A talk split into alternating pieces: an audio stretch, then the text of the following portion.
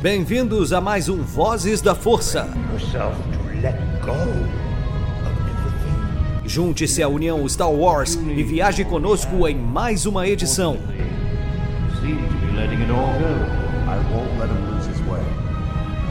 Seja também a fagulha que manterá a chama de Star Wars acesa por muitos anos.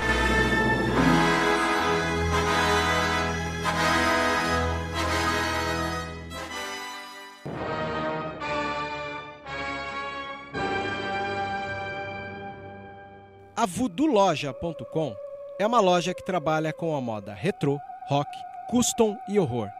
São 11 anos da cena alternativa. Se você não conhece, visita lá. Tem no Instagram Voodoo Loja, uma das melhores lojas e parceira nossa. Isso é rock and roll puro.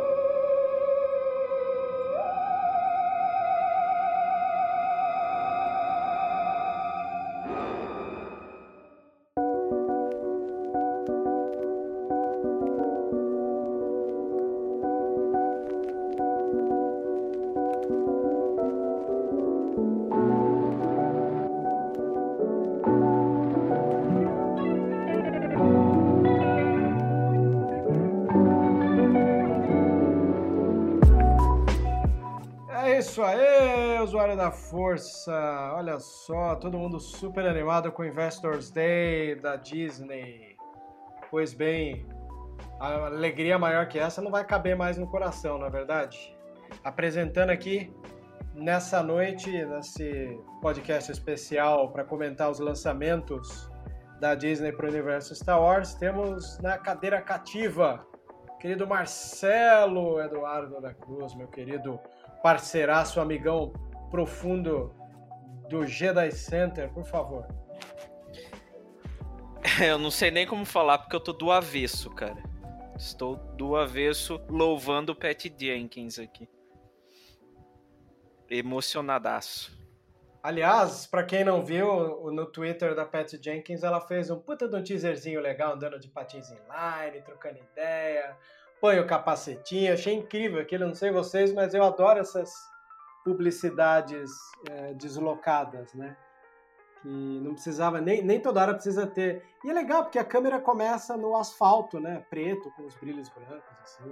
Tudo bem que eu posso estar viajando, mas para mim, uma câmera que começa no asfalto e pega ela patinando é simbólico demais. E ver uma diretora como ela, quer queira ou não, a gente sabe o quanto é, a Disney queria diretoras mulheres também para Star Wars. Haviam especulado a Ava DuVernay, e trouxeram a Pat Jenkins, olha só, estou feliz com isso. E junto conosco, além do Marcelo, que está aí tentando anotar a placa da X-Wing que passou por cima dele, o querido JP Heves.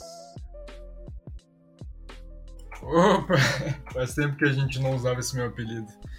Cara, que que, que que foi isso, né? Primeiramente, boa noite ou boa tarde e bom dia para quem estiver ouvindo isso de manhã ou de tarde. Cara, eu tô maluco aqui com esses anúncios, tá ligado? Porque foi totalmente inesperado, tá ligado? A gente pensou que ia ter uma coisa ou outra nessa, nessa conferência, mas, velho, ver a própria Kathleen Kennedy anunciar que vai ter 10 séries de Star Wars nos próximos anos, que vai ter filme, anunciou cada série, o que, que vai ser o enredo, mano. Hype lá em cima. Aqui que tá começando, acho que a verdadeira ascensão Skywalker. Pois é, mas você sabe que no final, eu vou dizer um negócio para vocês, hein? A gente tem um fandom todo bronqueado com ela, mas ela chegou nessa reunião e botou o pau na mesa. Sabe? Até pelas mídias. É... Ela não tá nem aí pra crítica. Ela não tá nem aí, achei lindo isso. Recentemente eu havia colocado, total George Lucas, Marcelo, é isso. Aliás, recentemente eu coloquei uma matéria sobre o papel de um produtor executivo na sociedade Jedi. E tinha uma galera lá que veio responder. Aí você, por dúvida, pergunta o que, que a pessoa faz, se ela leu, ela não sabe nada. Tá ali para reclamar mesmo, não gosta, acha que isso é aquilo. Para quem já sabe quem ela é, sabe que ela trabalha desde a década de 80, trabalhou com John Carpenter, trabalhou com, com Clint Eastwood. Indiana Jones. Sabe? Trabalhando em Indiana Jones, já que a gente está falando em franquias, ela começou ali no Indiana, trabalhando no Jurassic. Cara, o currículo dela é muito maior do que qualquer hatezinho de jovenzinho irritado, porque quem tá na cadeira cativa é ela. Aí é legal porque Kevin Feige continua lá na, na Marvel, os caras tragam do Kevin Feige pra Star Wars. Ah, amigo, dá um tempo, tá aí, ó. Eu acho que uma das melhores coisas que a gente tem é quando você tem a chance de assumir o erro, e isso Bob Iger assumiu no livro dele, a gente fala bastante isso aqui, e a própria Kathleen Kennedy é aquela que vai pôr a casa para consertar, porque ela colocou série para todo tipo de gosto. Agora não tenho o que reclamar. Se depois disso algo der errado, até vou dar razão, mas meu, tirando a trilogia sequel, a gente tem a volta de Clone Wars, tivemos o The Mandalorian, né? E isso Cara, funcionou muito bem, né? Cara, é tipo, assim- é tipo assim, ó. Ah, tu quer série sobre Nova República? Pronto, tá aqui. Série da Nova República. Tu quer série da Soca? Pronto, tem aqui. Tu quer série. Ah, mas tu quer algo antes das prequels, antes dos filmes lá em High Republic? Pronto, tem uma aqui. É série pra todo lado, tá ligado? Pra todos os gostos. Ah, tu quer série na época da rebelião ainda do Império? Pronto, tá aqui. Série do Cássio. Concordo plenamente. Marcelo, o que, que você achou dos anúncios aí? Tem pra todos os gostos, né, cara? Eu não. Assim, não tem o que o fã vai reclamar, né? Embora já estejam reclamando, mas tudo bem. Normal. Mas Esse é é, é muito variado, né? É um cardápio. Sabe aquele, aquele, aquele restaurante assim que você entra e não sabe o que pede no cardápio porque tudo parece parece apetitoso? É desse jeito. Exatamente. E o bom é que pra consumir Star Wars a gente não enche a barriga, né? Então a gente não fica enjoado, pode consumir tudo à medida que for trazendo. Maravilha, eu vou começar pelos longas de cinema, tá? Enquanto a galera tava vendo que da última vez que foi anunciado o Taika como diretor, haviam falado um filme em 2023, outros acho que 2025 e o último 2028, se eu não me engano. Acho que eram essas as datas.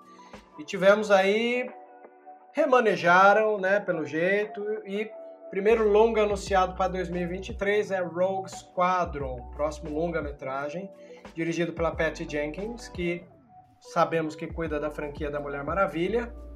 E a história, conforme a matéria escrita aqui pelo nosso querido Marcelo no Jedi Center, quem tiver é, mais propenso a ler, procura lá no Jedi Center. A história apresentará uma nova geração de pilotos e eles ganham suas asas e arriscam suas vidas em uma jornada emocionante em alta velocidade que desafia os limites e leva a saga para uma era futura da galáxia. Quando teve anúncio ali de Rogue Squadron, foi aí sim que o Marcelo soube o que, que ele ia escolher ali no cardápio do restaurante. é, eu quero ele como entrada prato principal, né? E vai ser, né, o longa de cinema de entrada. A gente sabia que o longa iniciado e anunciado ao mesmo tempo era em 2023 com Taika Waititi. Aí hoje, né, nesse evento, eles já anunciaram que começa com a Patty Jenkins e depois vai para o Taika, provavelmente em 2025. Não sei vocês, mas eu tenho umas paranoias de morrer antes de ver tudo que, nossa. Vem aqui. Foi Não que, fala isso. foi que É, nem o Marcos lá do. O Marcos do Star Wars Universe disse. Agora se manter hidratado, se cuidar, pra viver até lá pra ver tudo isso. Tá vendo? E aí, além disso, o nosso segundo filme é dito é esse do Taika, né? Que hoje temos aí como Oscar, atual vencedor de Oscar de roteiro original. E parece que a abordagem de Taika em Star Wars será nova, inesperada e única, disse Kennedy. E seu enorme talento e senso de humor garantirão que o público faça uma viagem inesquecível. Pequenas palavras, mas ali abrangentes. Depois dos filmes anunciados, nós temos as séries. Para começar, The Mandalorian não é novidade, a gente sabe, é o carro-chefe que levou ali a Disney Plus a ter um número muito grande de assinaturas. Foi revelado que vai ter a sua terceira temporada. E aí, vocês estão felizes? Completamente. Muito, né? Precisa responder, cara. Assim, é, eu tava conversando isso com o Cícero outro dia, eu acho, que. Ou foi lá no grupo de spoilers mesmo, que o pessoal tava com medo da série se estender muito ao ponto de ficar chato, sabe? Tipo, de fazer tanto sucesso que eles vão naquela onda, sabe? Ah, É, vamos confirmar mais uma temporada, então, e assim vai indo. Mas eu acho que The Mandalorian não, sabe? Eu acho que se for. Vai ter a quantidade de temporadas que a história vai exigir. E eu acho que se tiver que ter três, quatro, cinco temporadas, tem que ter. Vai ter que ser. E eu vejo muito o futuro ainda para The Mandalorian, então uma terceira temporada vai ser, como diria o Pavatini, uma surpresa muito bem-vinda. Concordo plenamente. Eu sou suspeito, né? Desde quando foram anunciados ali na, na última Celebration, de todos os projetos, eu lembro que eu me, me, me impressionei bastante com o time do Mandalorian e tá aí, né? Provando que. Mostrando a que vieram é o termo certo, porque enquanto nós tivermos produtos legais em nome de pessoas competentes, tem que existir pessoas como eu, como o Marcelo, que pega no Pet Fandom. Então, os nomes é, revelados, você vê que só foram escolhidos por uma pessoa que, essas, que esse fandom tanto odeia, que é a Kathleen Kennedy. Então, é legal imaginar como ela escolheu a dedo. Né? Pat Jenkins é sobre um filme de pilotos, e é, conforme disse, é uma diretora mulher para trazer essa inclusão e de uma maneira muito mais orgânica. Com toda aquela verdade. história do, do pai que foi piloto, né? E que ela contou num vídeo, né? Nesse vídeo que você citou lá no começo, né? Que ela sempre procurou uma, uma forma de retratar essa emoção que ela sentia em ver o pai piloto de caça e tudo mais. Então ela teve uma oportunidade de juntar duas paixões, né? Cara, Junto com é... Star Wars é muito bom quando tem a chance de poder misturar, né, um pouco da vida, levar um pouco da vida lá dentro da, das historinhas ali, ali, do lore. E um detalhe, se me permite, já que a gente voltou ao filme, três anos de produção, hein, pelo menos, né, um, por pois cima, é. né, se tá começando agora aí, né. Então, é algo que já me deixa mais, mais animado. Também. Tô bem animado com isso, gosto da ideia da diretora, que me impressionou na DC com o filme da Mulher Maravilha e tenho boas expectativas. Aí, pós os dois filmes anunciados, temos aí as séries, que é o carro-chefe dessa convenção.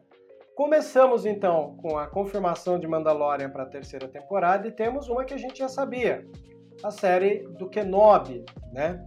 Uh, já havia sido uh, exposta ali a ideia na D23, quando a Kathleen Kennedy chama o Evan McGregor no palco para que ele confirmasse isso. Quem não sabe, tem no YouTube, vocês podem ver por lá. E eu me arrepio toda vez que eu me lembro daquilo, porque ele pergunta: Me diga, Kathleen, eu vou interpretar, eu vou voltar como Obi-Wan? E ela: Sim, você vai voltar como Obi-Wan. E aí todo mundo ovaciona, tá ligado? É, fenomenal. Para quem não sabe, a série começa 10 anos após os eventos dramáticos de A Vingança do Sith, onde ele enfrentou a sua maior derrota, queda e corrupção do seu melhor amigo e aprendiz Jedi, Anakin Skywalker.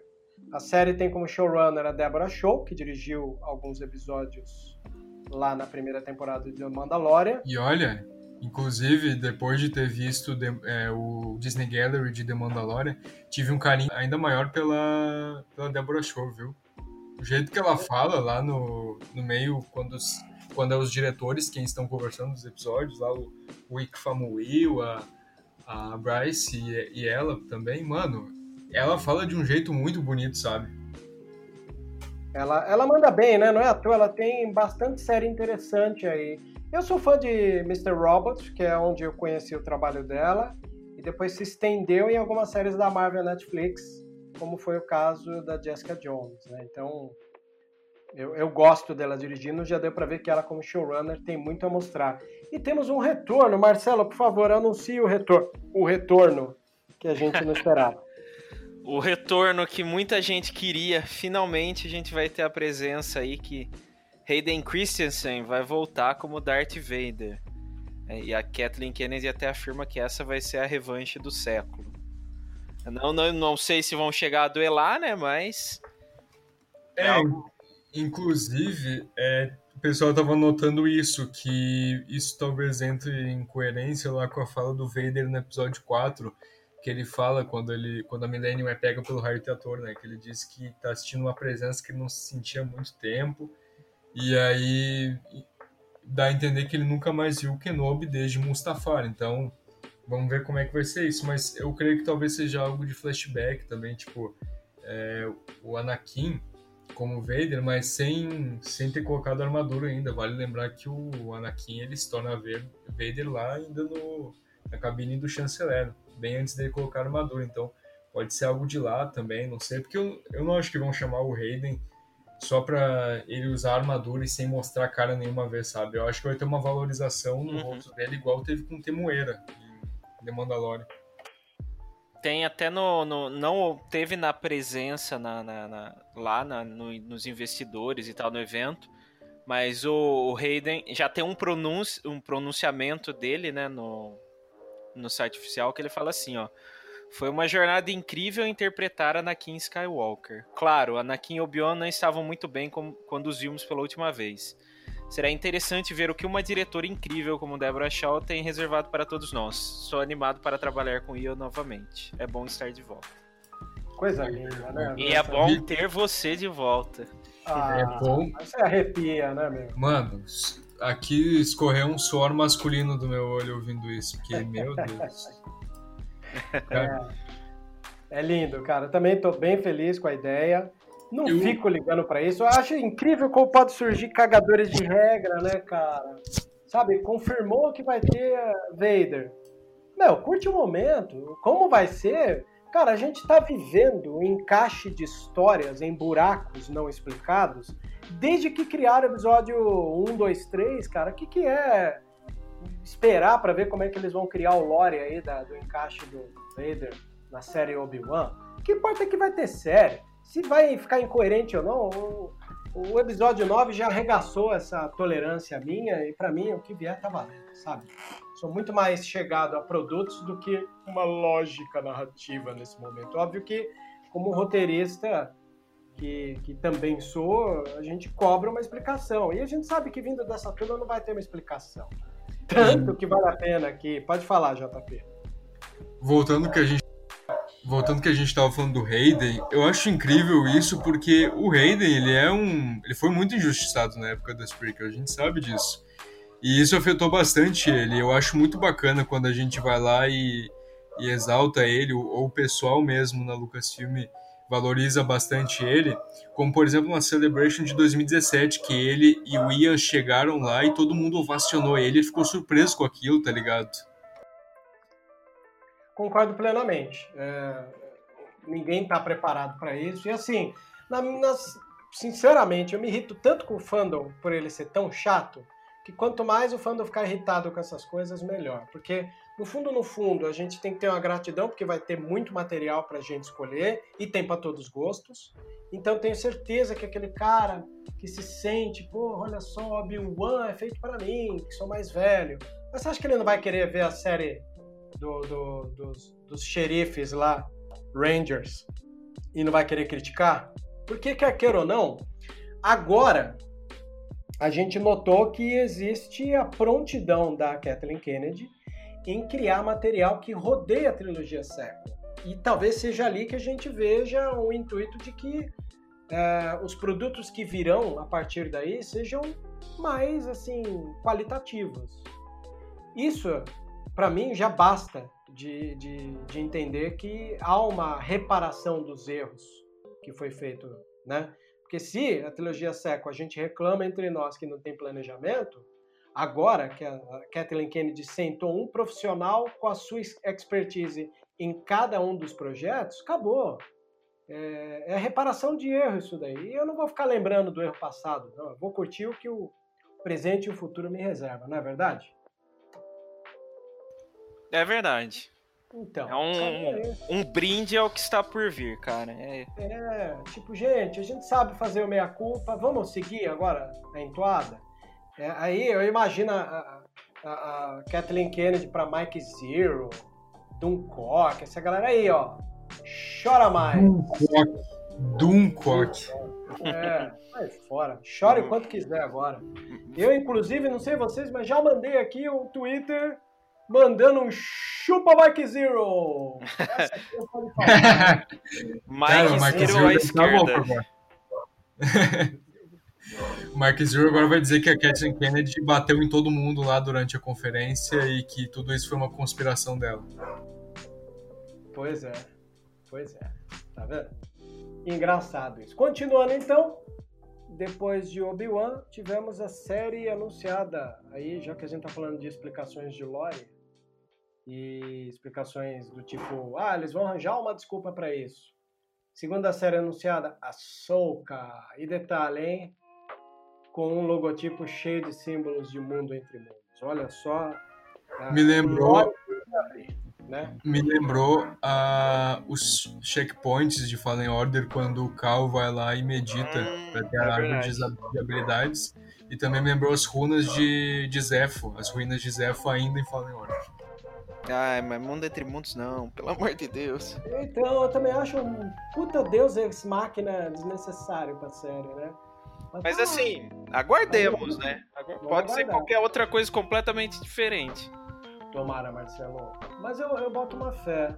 Né? É, foi citado o nome do showrunner de Ahsoka? É o Filone, É o né? Filone, é. Filone. Acaba sendo o Filone. Talvez o Favreau ajuda como o Filone ajuda o Favreau em Mandalorian. É, vai ser produção executiva dos dois também. Que bom, tá em boas mãos. Isso significa que vai puxar aquela aquela aquela narrativa restante de Rebels para essa série, né? Aliás, é, muita gente já tá achando que essa série.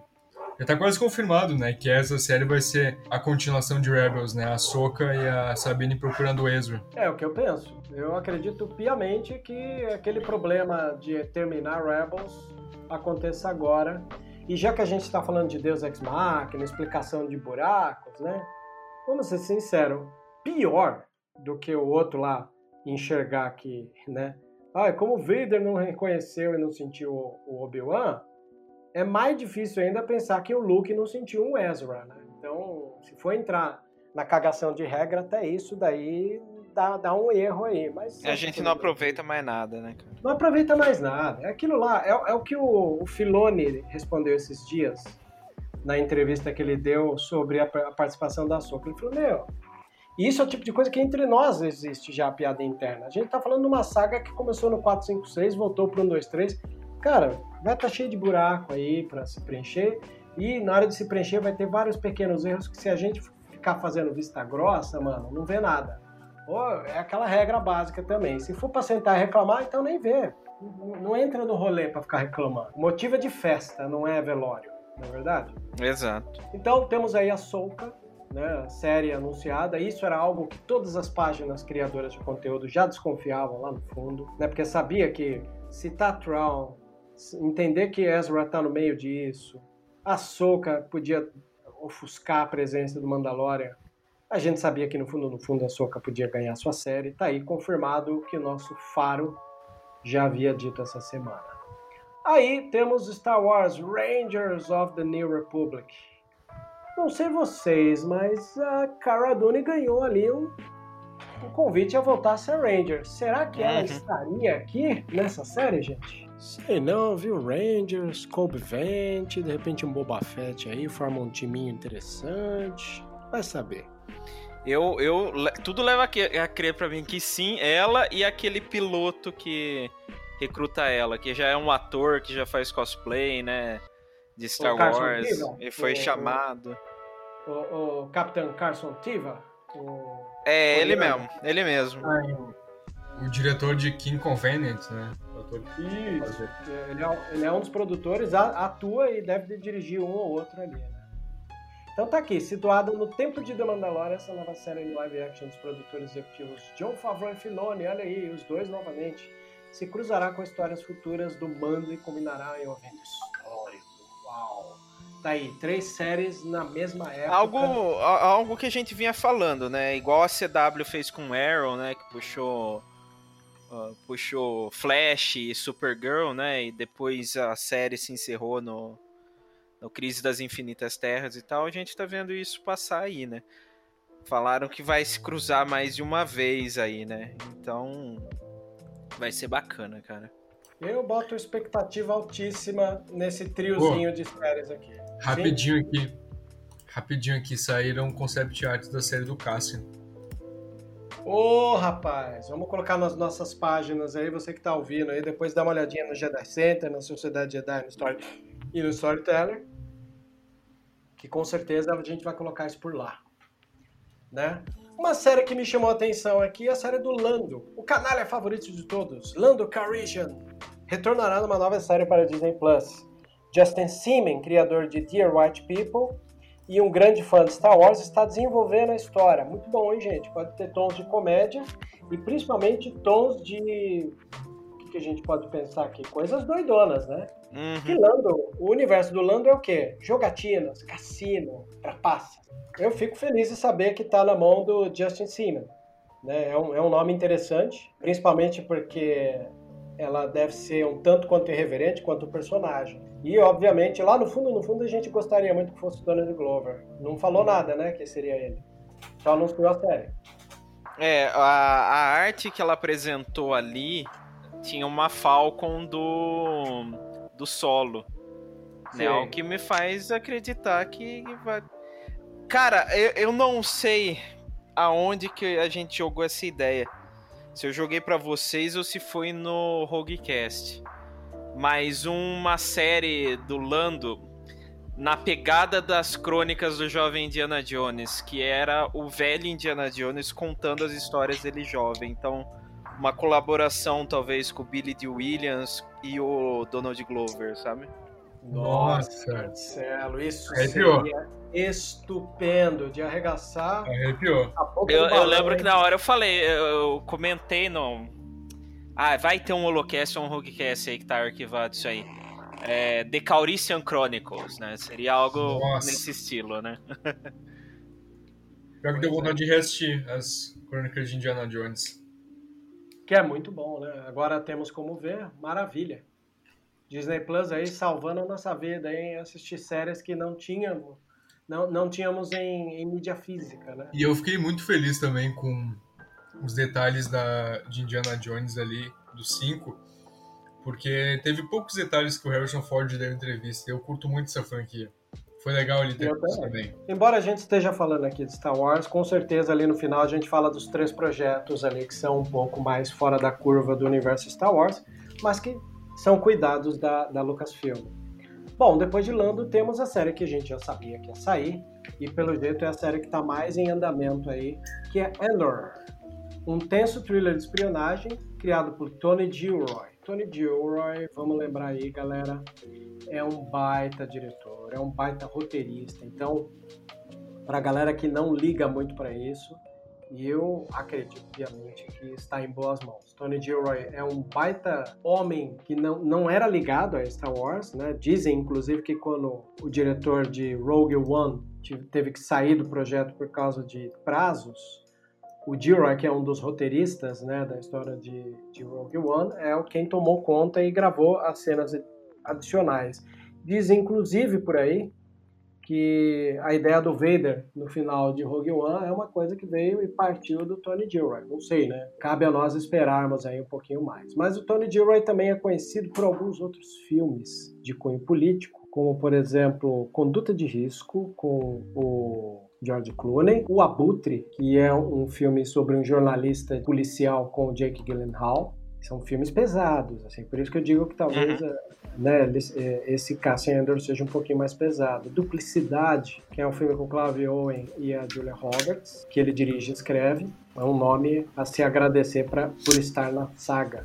Tá? Além de ter dirigido alguns outros episódios políticos de séries como House of Cards. Voltando aqui sobre a série do Endor, tá aqui. Terá a companhia de um novo elenco fantástico que inclui o Stellan Skarsgård, Stellan, para quem não sabe, é o pai do Skarsgård. A gente conhece ele que ele ajuda no filme Thor, né? Quando o Loki encosta o cetro dele e controla a mente de um senhor que é cientista, é o Stellan Skarsgård, aquele lá. Adria Arjona, Fiona Shaw, Denise Gould, Kylie Soller e Guinevere O'Reilly como Mon Mothma. Reprisando aí, né? Reprisando aí ela novamente, que é bem legal. Então, embora seja uma série desacreditada por muitos, porque já ouvi falar que ela se torna um tanto quanto desinteressante, eu aposto minhas fichas em Andor. Inclusive, nesse evento, soltaram um, um teaser né, de, de making off com o, o, Diego Luna apresentando, inclusive alguma dessas artes concept que o JP acabou de falar que saíram para o nosso acesso. Então, Cassia Ender é, é uma das séries que eu mais posso dizer que pode surpreender. Cara, eu, eu espero muito ver um, aquele, aquilo que a gente vê em Rogue One, aquele lado mais dark da rebelião, né? E porque até na própria HQ de Rogue One também, quando Cassian fala aquela, aquilo pra, pra Jean, que muitos deles cometeram muitos atos não bem vistos em nome da rebelião, na HQ tem um flashback de vários rebeldes ali fazendo coisas não muito nobres, digamos assim, igual o Cassian faz lá no, no início do filme com o Informante. Então eu espero ver esse lado da, da rebelião na série. Eu também espero bastante isso, porque é, é o lado verdadeiro da rebelião, né? Não adianta. A gente sabe o quanto a nova faceta da Disney também sabe trabalhar as complexidades, não fica só no maniqueísmo mocinhos e bandidos. Bom, agora temos uma série que, devido à proximidade do nosso querido JP Reves, eu faço questão de que ele comente um pouco mais sobre essa série The Acolyte. Maluco do céu, cara, essa com certeza que eu tô mais hypado. Meu Deus. É, pra quem não sabe aí, The Acolyte vai ser uma série que vai se passar onde? Na Alta República, novo projeto aí de multimídia de Star Wars aí, High Republic, vai se passar 200 anos antes dos filmes. E a gente sabe que já que já vai ter é, livros e HQs na primeira fase do projeto. São vários autores que estão envolvidos no projeto, como o Charlie Soule, que faz que fez a HQ Rise of Kylo Ren, e também a queridíssima Claudia Gray, né? a autora mais do que renomada para quem é fã de Star Wars. E comentaram que na primeira fase seriam livros e HQs. A gente já tem quatro livros confirmados e duas séries de HQs, já teve preview de algumas delas, várias concept arts dos personagens. E a gente estava se perguntando, né? Pô, se é um projeto multimídia, então será que vai ter jogo, filme, série?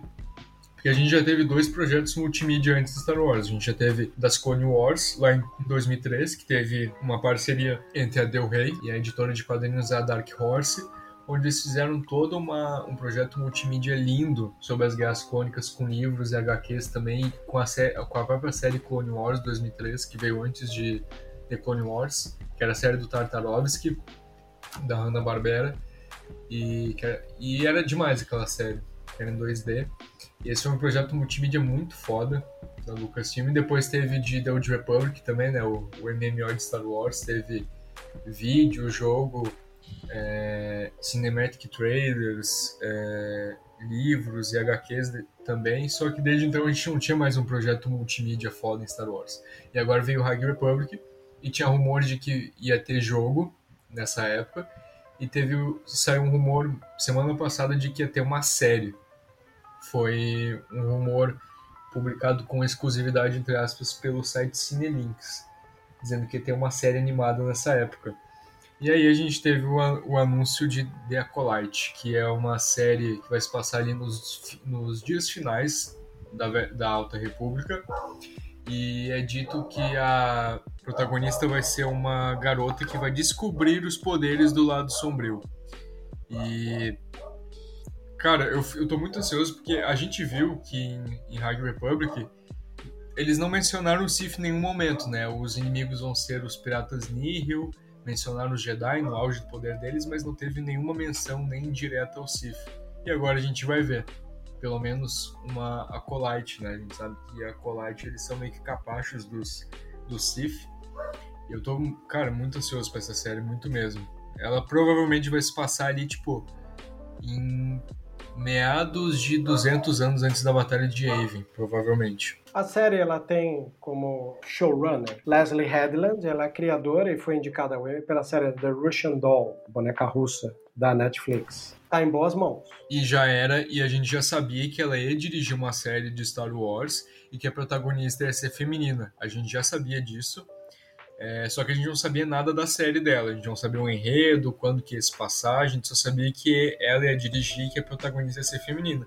Então se confirmou agora, é The Acolyte. Em seguida temos a animação Star Wars The Bad Batch. Né? A gente sabia que ela também havia sido anunciada, mas não tínhamos muitos detalhes. Mas dessa vez tivemos um deleite a mais, um trecho de um trailer. Pois é.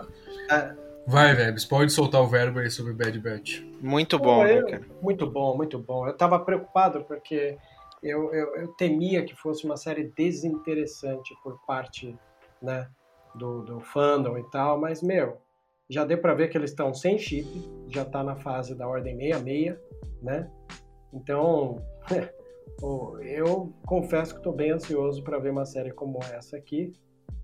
Com certeza vai ter os cuidados do, do Filone, embora não falaram do showrunner da série de animação. E uh, todos os trechinhos que nós vimos nesse trailer já conta com o, o Echo, né, junto com eles. E a gente vê, inclusive, os primeiros passos dos clones pós-Ordem 66, né? E notaram que é uma possível participação da Fennec também? Pois é, a gente viu ela ali. Eu vi também, achei demais essa parte. E pontual ela com o visual ali do último episódio, né? Do, do The Mandalorian. Tudo parece tudo combinandinho, assim, né? Eu, Foda. Eu, pelo menos fiquei feliz de ver ela, a, a Fennec ali no meio. É, é, legal, cara, que essa época é bem. Do ponto de vista dos clones, é bem sombrio, assim, pra gente. Nunca viu direito, né? Então eu acho que vai ser legal, cara. Eu acho que vai. Eu gosto quando tem esse possível conflito de, de emoções, assim, né? Na questão de, ah, a gente precisa achar o nosso lugar aqui no mundo, né? Nesse mundo que tá mudando drasticamente. Deu para ver alguns Republic Comandos lá também, o que para mim é, é. É ótimo também, porque eu sou fã do jogo, né? E acho que eles foram tão mal explorados no Clone Wars. E agora talvez faça justiça aí. A gente sabe que esse esquadrão especial né, de clones, seja o Delta Team, seja o, o 99, é, é cheio de surpresas, assim, e, e ao que deu a entender, eles vão se tornar caçadores de recompensa também, né? Talvez essa série deixe a gente de cara com o gol com o futuro de cada um deles. Tenho boas expectativas quanto a isso. Então, saindo de Bad Batch, vamos a uma das obras mais pretensiosas aqui e que, infelizmente, às vezes o povo não se liga tanto, Star Wars Visions que apresenta abordagens novas e criativas sobre a galáxia muito, muito distante. E será uma série de curtas-metragens de animação celebrando Star Wars através das lentes dos melhores criadores de anime no mundo. A coleção de antologia trará 10 visões fantásticas de vários dos principais estúdios de anime japoneses, oferecendo uma perspectiva cultural nova e diversa de Star Wars. Bom, não precisa nem dizer. Eu peço a Deus de joelhos que a Ghibli faça alguma coisa E assim, ao que tudo indica, o Visions vai ser muito parecido com a ideia do Animatrix, né? Que a gente vê desenhos diferentes um do outro e que complementam uma mentalidade, né? Que é, tá ali, né? Então, é, não tem nem o que dizer. Eu tô, tô bem, bem feliz de imaginar o quanto o Visions pode ser inovador, tocante, sensível e, assim, é, experimental ao mesmo tempo. Alguém de vocês é fã de anime a esse ponto, de imaginar como deve ser? Eu não sou muito de acompanhar anime, mas eu tô tentando. Não pela questão artística, mas pela questão de quantidade de episódios. Então eu tô filtrando alguns, assim, mas a, a, a arte oriental, assim, é algo que eu aprecio, então eu acho que vai ser bem legal. É, eu tô começando a ver, na verdade, Attack on Titan, né? Então. Só vi dois episódios da data dessa gravação, mas. Eu tô curtindo o que eu tô vendo e espero curtir bastante o Star Wars Visions. Eu também. É, não deve ser uma coisa muito longa, eu acho que isso vai acabar gerando, como a gente disse aí, uh, o mais próximo que a gente tem disso também é o Love, Death and Robots, né, a série da Netflix que era para ser uma continuação da Heavy Metal, por fim, quando quase abandonada, o David Fincher foi lá, pegou pela mão a série, criou vida e conseguiu parceria com a Netflix. E tá lá, aquela série de animações diferentes uma da outra, sobre tecnologia. E temos aí Visions, Star Wars, que por muito tempo era uma retratação da vida oriental, né, de filmes de faroeste e de filmes de samurai, agora teremos um ponto de vista dos orientais sobre Star Wars. Então é, é, uma, é, uma, é uma rua de mão dupla que a gente está vendo, na é verdade? É verdade. Eu estou ansioso com isso. Por último, das novidades de Star Wars, temos a Droid Story. À medida que a Lucasfilm continua a desenvolver novas histórias, a intersecção de animação e efeitos visuais oferece novas oportunidades de exploração. A Lucasfilm Animation fará parcerias com a equipe de efeitos visuais da Lucasfilm Industrial Light Magic para desenvolver uma aventura especial de Star Wars para Disney Plus, a Droid Story. Essa jornada épica vai nos representar um novo herói guiado pela lendária dupla R2-D2 e C-3PO. Olha só, valorizando os ícones da trilogia clássica. Não sei vocês, mas tem uma série de curtas de YouTube que chama Blips. Vocês viram ou não? Ah, eu vi. Vi sim. Eu acho que assim, da fase Disney, uma das coisas mais lindas e tocantes que eu vi é um episódio do BB-8 contando para os outros androides de quem era o R2-D2. E ele usa aquela imaginação fértil, né, de mostrar o R2 em todos os momentos mais picas da galáxia, assim. Uhum. E de repente passa o R2-D2 por trás deles, lá no fundo, de uma maneira muito simplista, né, que é a reunião de droidezinhos aqui com o BB-8 e lá atrás você vê o R2-D2 passando. Aí eles desmaiam, assim, todos os droids, tudo na base de ruído. Esse é um dos melhores trabalhos de Star Wars, na minha opinião. Que quando eu vi, eu me senti arrepiado, fiquei falando dele uma semana. E é curta de dois minutos, né? Imagina agora vendo uma animação de homenagem ao, R2D2 e o C3PO. E vindo aí com provável, uh, uma provável inovação técnica, né? Então, essa questão de juntar a ILM com a Lucasfilm Animation, né? E ver o que, que pode sair disso aí. Concordo. E você, Muito curioso. JP? E o JP, como é que tá? Oi. Diga. E aí, qual, qual a sua expectativa com a série Droid, Droid Story? Cara, eu, fiquei muito ansioso pra essa, porque é, talvez aí eu, alguém que esteja ouvindo não lembre, mas tem uma série muito antiga, foi a primeira série de Star Wars que teve, que era a Droids lá de 1983, que contava as aventuras do R2 e do C3PO também. E foi lá, inclusive, que a gente descobriu sobre um personagem, um personagem que se chamava Kybo Ren. E era uhum. muito legal essa série, eu dei muito risada com ela quando eu era pequeno e assistia no DVD. E eu imagino que vai ser algo nesse estilo, sabe? Talvez se inspirem nesse estilo da, dessa série eu acho que é muito bom é, quem não tenha visto ver, por mais que seja uma série bem antiga. E acabando a série de filmes de Star Wars, nós temos o anúncio do quinto Indiana Jones com Harrison Ford. Olha aí a surpresa do momento. E os Eu caçadores da fralda geriátrica. Olha só, faz todo sentido essa daí. Você sabe que eu vou ser sincero com vocês, assim, o, o, o Blade Runner novo, né? É, é, um filme que eu sou muito fã, mas quando entra o Harrison Ford, dá uma caída no ritmo do filme. Eu não sei o que, que vocês acharam quanto a isso. Eu preciso ver, pra falar a verdade. Você não assistiu ainda o. Não o vi. O novo não. Ele tá, ele tá, lá no serviço, né? 2049 ele tá na, na, na Netflix. É, Villeneuve é um dos diretores que eu mais gosto da atualidade. E eu sinto isso, embora a fotografia estupenda, né? Não à toa ganhou prêmios merecidos, não digo nem merecidamente, porque se a gente for analisar, o diretor de fotografia já deveria ter ganho prêmios em outras circunstâncias, e é o Roger Dickens. Eu me lembro até hoje, uhum. se não me engano, eu não lembro se ele ganhou ou perdeu. Acho que ele tinha feito, né, no ano que ele concorreu com, com Onde os Fracos Não Têm Vez, eu não lembro se ele ganhou, viu? É que ele concorreu com Sangue Negro também, que era um outro filme difícil, né? Tá aqui. Ganhou quatro Oscars. Vamos ver quais são. Se ele ganhou, beleza. Roger Dickens?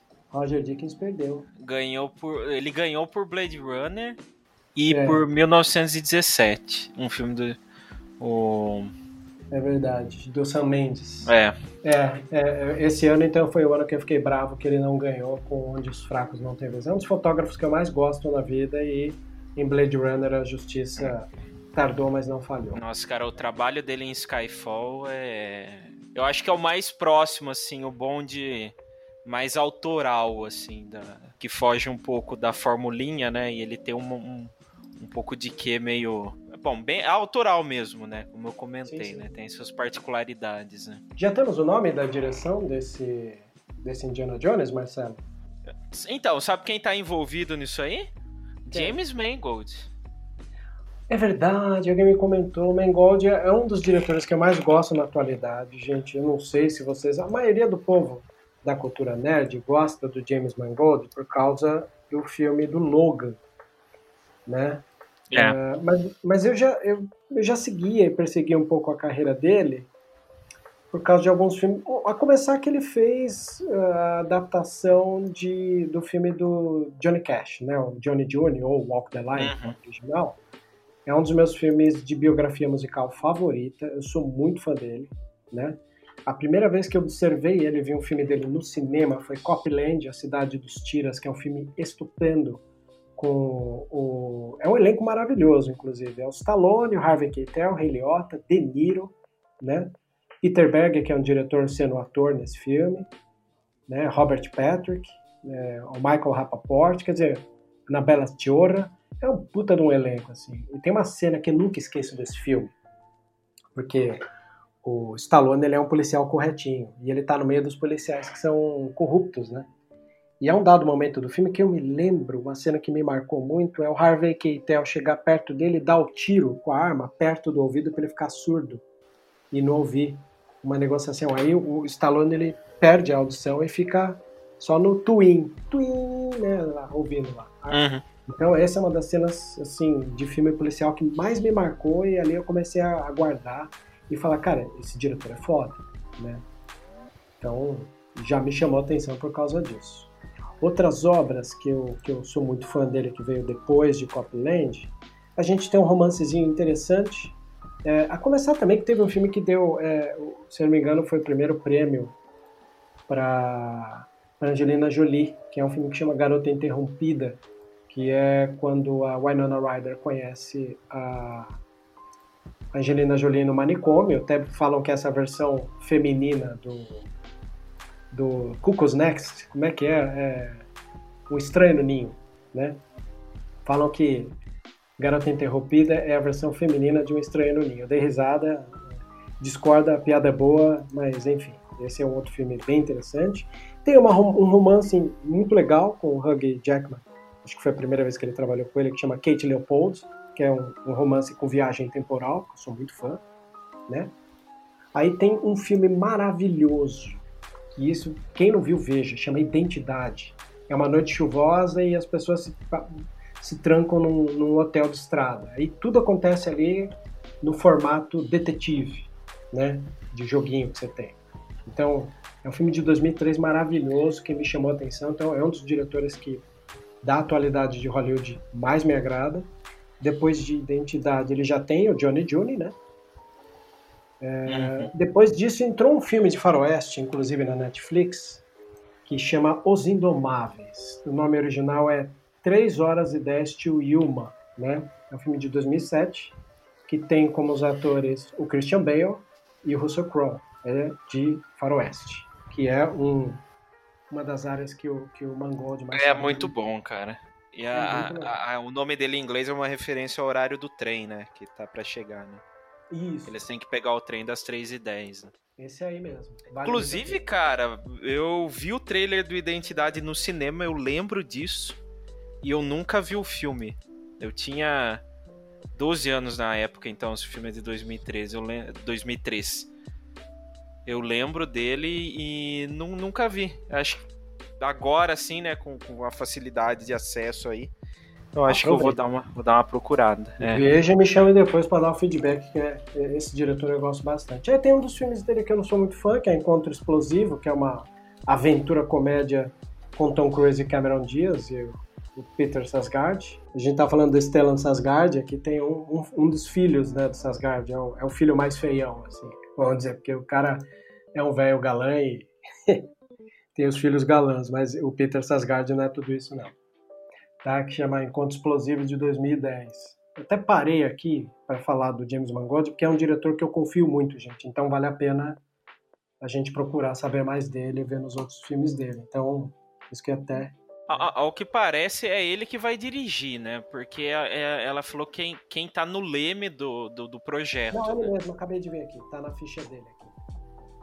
E, Agora... o projeto tá Untitled Indiana Jones Project para 2022. Ainda não, não sei, não. não sei se tem roteirista, essas coisas, né? Mas tá batendo a porta aí, né? É. Quase É, um ele- anozinho aí de produção, né? Ó, pelo que eu vi aqui na ficha, ah, o roteiro só tem cara foda. Olha aqui. Direção do Mangold. No roteiro tem o Jonathan Kasdan, filho do Lawrence. Legal. David Coep, que era o roteirista do Brian De Palma, que eu acho um dos diretores que eu mais gosto na vida.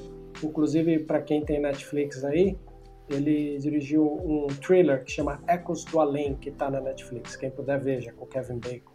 Tá? É, George Lucas, novamente, só que eu não sei se é respeito ao nome dele por ser criador ou ele tá também junto. Aí fica grande dúvida. Isso seria bacana, hein? Seria bem bacana. E Philip Kaufman, que é um cara que já estava junto na criação dos roteiros desde Caçadores da Arca Perdida. Né? Então tem- temos aí gente nova e gente mais velha envolvida no projeto. Tá? E quando se fala de Kathleen Kennedy, é difícil desassociar ela de Indiana Jones. Então, esses projetos ditos aí ainda se complementa com a volta de Willow. Olha aí, para quem não sabe, muita gente não tem ideia, mas em 1988, o Ron Howard, diretor de Solo e pai da Bryce Dallas Howard, que dirigiu aí alguns episódios de Mandalorian, ele dirigiu um dos melhores filmes da carreira dele, de fantasia, chama Willow na Terra da Magia. E agora teremos um novo projeto de Willow, né? Foi anunciado, vale até a pena uma, uma olhadinha, mas é uma série de TV, não é filme. Parece que é a continuação a partir da onde parou o filme. E temos como estrelas a Ellie Bumber, o Warwick Davis, que é o nosso anãozinho que sempre apresenta vários quadros da Celebration, além de ser o Wicket, né? E o próprio Willow, né? E o próprio Willow, o filme Willow. E ele, fa- ele faz uma participação lá no, no episódio 1 também. Ameaça Fantasma. Uhum. No 1 e no, no, um e no solo, né? Isso. E por último, pelo que eu percebi aqui, esse último projeto é baseado numa graphic novel sobre mitologia nigeriana. Ela é uma novel, né? É... Chama Children of Blood and Bone. Né? Vai contar a Isso. história de uma, de uma garota africana é, é, numa jornada aí pra. Tá escrito aqui, né? Numa jornada para restaurar a magia de seu povo esquecido, os Mahi. Mahi, Magi. Deve ser Magi mesmo. É. É, é uma parceria novamente entre a Lucasfilm e a agora 20th Century Studios né, para esse filme. Olha, marca uma parceria muito boa. E uma obra baseada em graphic novels que tem um- uma, uma história, principalmente essa daí que trata sobre mitologia nigeriana, pode se tornar uma peça interessante aí, cultural para a gente analisar e digna de concorrer a Oscar de repente. Aquela, inclusive, o livro foi publicado pela Roku. Vendo aqui, eu não sei a época, talvez é, não, não vi a data aqui, mas talvez você não encontre ainda, mas capaz que com o filme volte até algumas reimpressões, né? E a tradução aqui é Filhos de Sangue e Osso. Ah, tá bom. Esse é o nome traduzido. Mas aí, o que, que vocês acharam? Aprovaram aí a, a noite de revelações de séries e produtos? Olha, Cara, perfeito. se só quem desaprovou foi os azagais da vida. Ah, Esses eu nem conto mais, viu, gente? Ó, Na só a, a- a dica aqui, viu? É Filhos de Sangue e Osso tá disponível sim. Tá no Tá. Kindle, tá 28,40, cara. Olha aí, preço Um acessível. livrão de 519 páginas, hein? É um preço bom, Ah. cara. Caraca!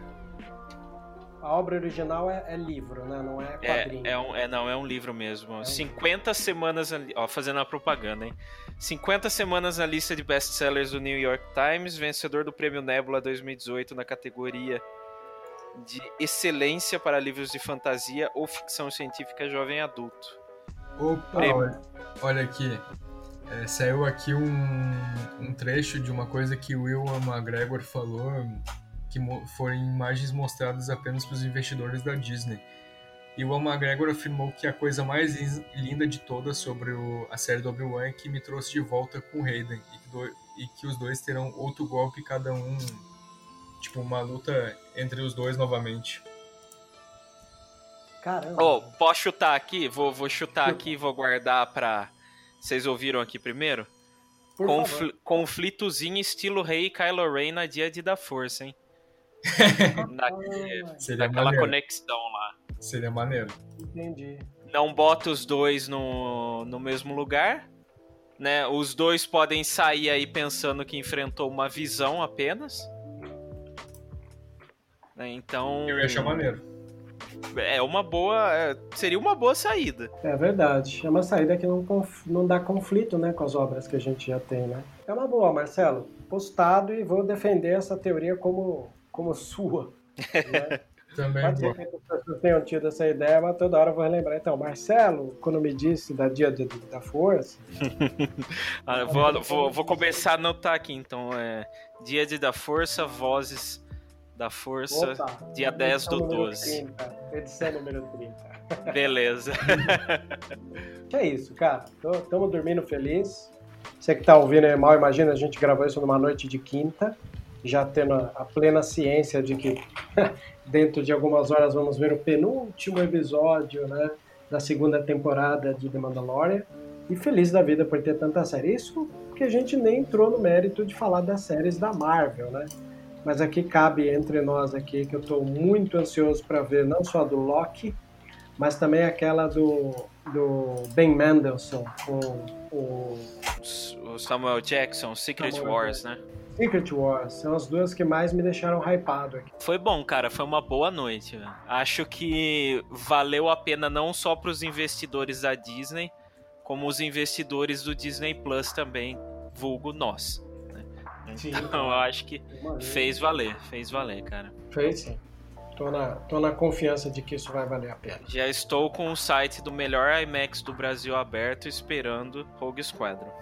E tu, JP? Dá as suas impressões finais. Com certeza que o mais estou ansioso é The Acolyte, porque é o mais próximo que a gente tem ali de, de Old Republic, né, de, de Velha República, já que vai ser ali em High Republic. E eu tô muito ansioso para esse projeto. Mês que vem aí já tá vindo, né? Em janeiro já vai ser, vai, já vai lançar os, os livros e HQs da primeira fase. Então eu tô muito ansioso pelo enredo ali também, porque a gente tá muito precário de material do Sif no Canon e tô necessitando de mais coisa deles. E sobre todas as outras séries, eu, apesar de umas eu estar mais ansiosa do que outras, eu tô muito ansioso para todas, justamente porque tem material para todos os gostos, sabe? Tem todas as eras para quem quiser, igual o Marcelo falou, o cardápio, tá ligado? Tô feliz porque isso deu uma revivida no fandom de Star Wars, uma revivida brusca, porra, 10 séries e filmes ainda, então eu tô muito feliz, sinceramente. Vai ter ainda High Republic esse mês que vem agora, então Star Wars tá com tudo, sabe? Tô muito ansioso. Mais pois vivo é. do que nunca, né? Mais vivo do que nunca. Então, gente, olha, acho que encerra a noite feliz da vida de ser a Kathleen Kennedy. Encerra a noite feliz da vida de que, além de ser ela a dizer, isso é uma forma de dizer que estão colocando a casa em ordem depois dos escorregos da trilogia sequel. E acho que você, fã que está aí e acaba lendo nos grupos, nos perfis sociais, uma manifestação contrária a ela, vamos defender, né, meu? Olha aí o que, que ela está trazendo para a gente: 10 séries, dois longas, fora os materiais que virão de quadrinho e livro e games que estão aí para serem anunciados. Então, o nosso mínimo papel aqui é gratidão, porque não adianta vilanizar ela, não adianta vilanizar a Disney, é graças a eles que a gente está tendo tanto material saindo por aí. Não é verdade? É isso aí. Sim. Então é isso, encerramos esse podcast dessa troca, dessa conversa aqui sobre estarmos animados, né? Com uma, uma série de, de revelações como essa.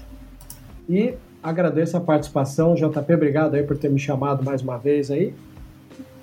Rapaz, quando eu vi todos esses anúncios, eu já fui lá te chamar, né? Cara, 10 séries, um filme, o que, que, é isso? Vamos gravar! A gente, a gente, precisava, e aí eu, eu ainda quis chamar o Marcelo, porque eu vi também que ele estava falando muito de forma empolgada nos, lá no grupo da União também. Então, era necessário esse, essa edição. Então, eu que agradeço sempre aí por, por fazer parte da família do Voz. É isso, mano. Ah, eu queria agradecer o convite também. O JP só mandou. Podia ter mandado só assim, bora. Eu... Bora.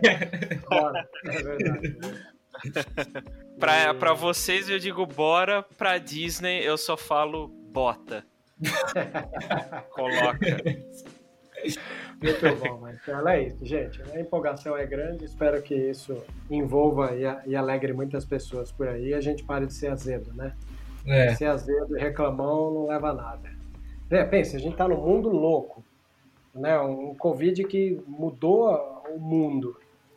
E a cada dia mais a gente fica, os conscientes, querendo ficar mais tempo em casa. Meu, não tenho o que dizer, é só agradecer quando vem mais material para permanecer a gente em casa. Né? E lembrando que essa madrugada ainda tem The Mandalorian. Opa, comentei agora há pouco. Já vamos ficar meio na, na espreita aqui. De... Não tem como dormir com isso. A gente. Tem, tem, foi criada uma turma, né? O turno das 5 da manhã. É, Aí é legal porque quando acabo às 5 da manhã, eu posso chamar o Marcelo, posso chamar o João Jedi, eu chamo o Morton, eu chamo o Lucas do Star Wars e todo mundo participando da mesma alegria. Gente, obrigado e a você ouvinte mais uma vez agradeço e que a força esteja com você.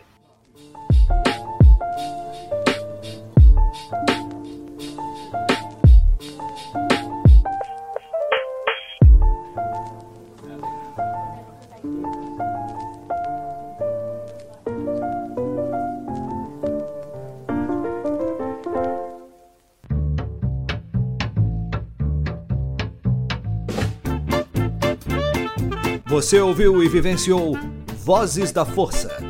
Por hoje é só. E que a força esteja com você sempre. Aqui é o comandante Paul Dameron desligando.